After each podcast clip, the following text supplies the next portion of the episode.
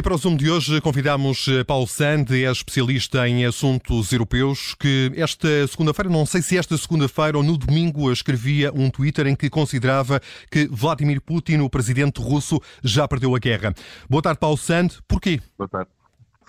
Bom, já perdeu a guerra porque lhe está tudo a sair ao contrário. Eh, Putin pensava certamente, em primeiro lugar, que dividia o Ocidente e que conseguia uh, que, enfim, no fundo, uh, uh, toda esta, todo este grupo de países europeus, de, cada um defendesse os seus interesses e não houvesse nenhuma capacidade de resistência. O que aconteceu foi exatamente o contrário.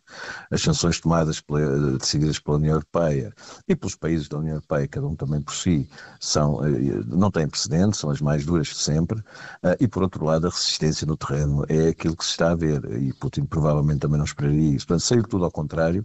Por outro lado, há aqui uma outra guerra, se quisermos, uma guerra da opinião pública, eh, eh, que ele também sabe bem que tem que tem de ganhar, uh, quer a nível internacional, sendo isso mais difícil, quer a nível interno, e eu julgo que mesmo nessas frentes, e, e sobretudo na frente interna, uh, as coisas não são como ele pensava que eram. E por isso uh, Putin está a perder a guerra.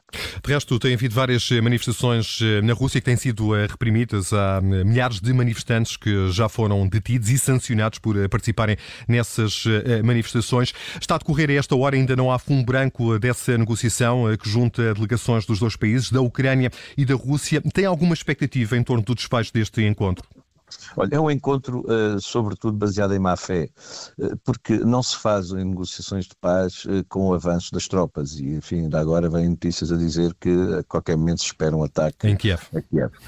ou, seja, isto é tudo menos aquilo que deve ser e, portanto, o que há aqui é uma manifestação de força e, ao mesmo tempo, uma espécie de justificação. É, nós, nós oferecemos a paz, são os, são os ucranianos que não a querem.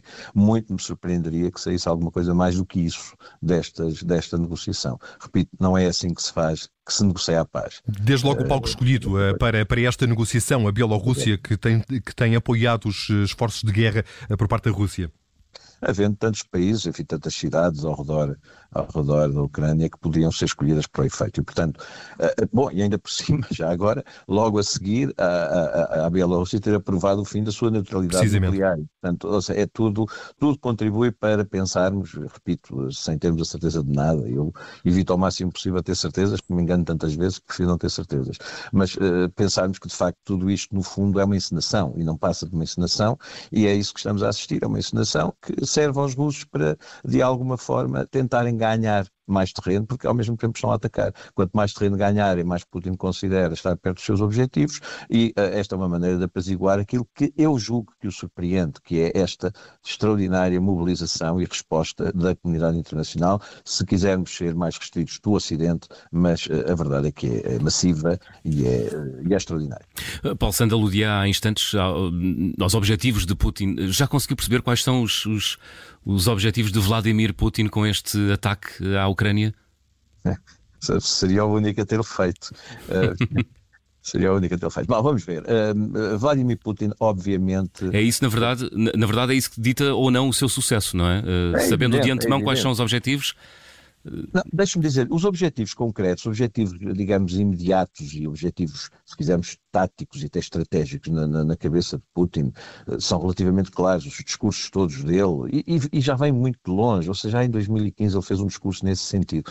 Putin acredita genuinamente eh, que uh, há um território russo, há uma, há uma zona de influência russa, estamos a falar aqui de questões também geoestratégicas, mas isso é outra questão, mas que há uma zona que é russa e é russa, mesmo que, eh, digamos, do ponto de vista uh, soberano não o seja. Há uma, há uma Ucrânia independente, mas a Ucrânia tem muitos russos, ou pelo menos que falam russo, de origem russa, e portanto ele considera que, esse, que, que a Ucrânia verdadeiramente não deve ser, uh, senão um Estado tampão, como é a Bielorrússia. Portanto, sendo um Estado tampão, como, ser um Estado tampão como é a Bielorrússia, hum. significa aquilo que ele, no fundo, gostaria que voltasse a ser, hum. que é um Estado completamente fiel, uh, fiel a Moscou, fiel a ele, fiel ao seu regime e, portanto, no fundo, uma, uma, mais uma vez, um tampão relativamente ao Ocidente que se aproxima cada vez mais e, em particular, à NATO. Nesse, esse é o objetivo concreto. Nesse sentido, a estratégia poderá ser destabilizar para depois, eh, aí sim, eh, fazer uma ocupação de facto?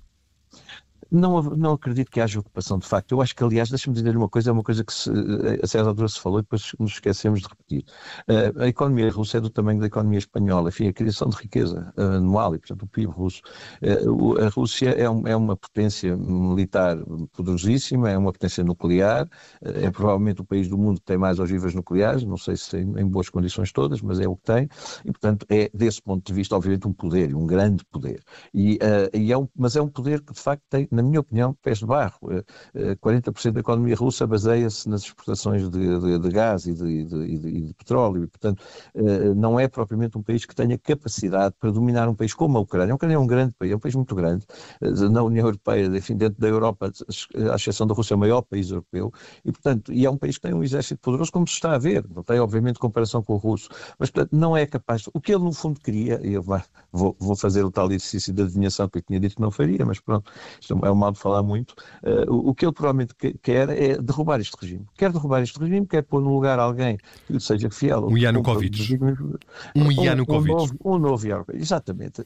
E, só que ele também sabe o que, é aconteceu uh, nessa altura claro. e, portanto, eh, tem esse problema. Ele quer, no fundo, vergar a Ucrânia. Vergar a Ucrânia significa vencer a Ucrânia. Vencê-la militarmente, não ocupá-la. Tenho muitas dúvidas que isso fosse possível. Mas, ao mesmo tempo, ele também estará, como disse, surpreendido e, ao mesmo tempo, muito preocupado com o que está a acontecer, com as sanções e com a reação da, da comunidade internacional. Era é precisamente é o que eu ia perguntar. Esse, de facto, o impacto das sanções e tendo em conta as debilidades da economia russa, se uh, estes impactos, estes efeitos podem, de alguma forma, uh, demover Vladimir Putin de prosseguir esta ofensiva militar ou, ou, ou eventualmente não?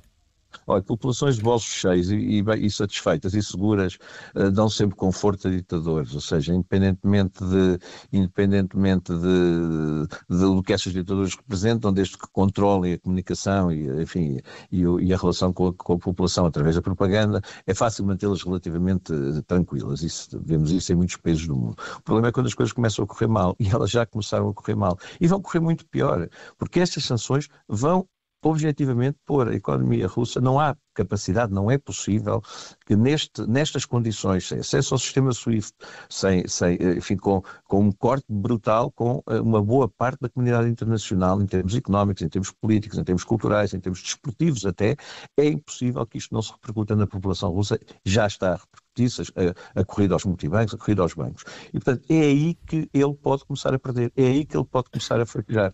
E se há coisa que os russos gostam é de poder e da afirmação de poder, se há coisa que os russos são sensíveis é a manifestações de fraqueza. Ele não pode fraquejar. E esse é o grande perigo neste momento. É o grande perigo. Uh, teme o, uh, o recurso a armas nucleares, uh, tal pois como é. foi inventado ontem por Vladimir Putin. Acredita que é, perdoe-me a expressão, louco o suficiente para pôr em causa a espécie é uma, humana com é recurso a armas nucleares? É uma bela expressão, é uma expressão apropriada. A questão é que eu não sei e acho que ninguém sabe, eu não estou na cabeça dele e acho que ninguém está.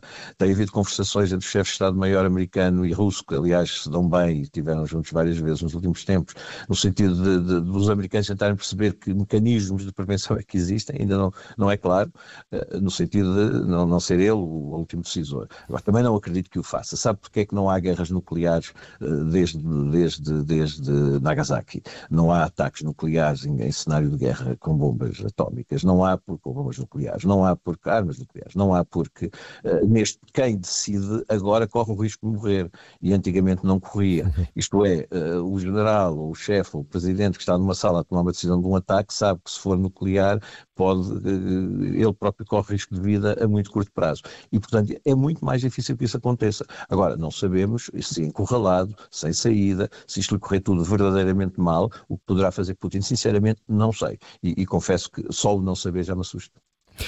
Paulo Santos, gostava só de fazer mais uma pergunta e que se prende com esta ambição uh, do uh, presidente ucraniano Volodymyr Zelensky de uh, aderir à União Europeia. Há condições para, neste contexto, um, a Ucrânia aderir à União Europeia e julgo que o Ursula von der Leyen hoje já vai manifestar esse desejo também.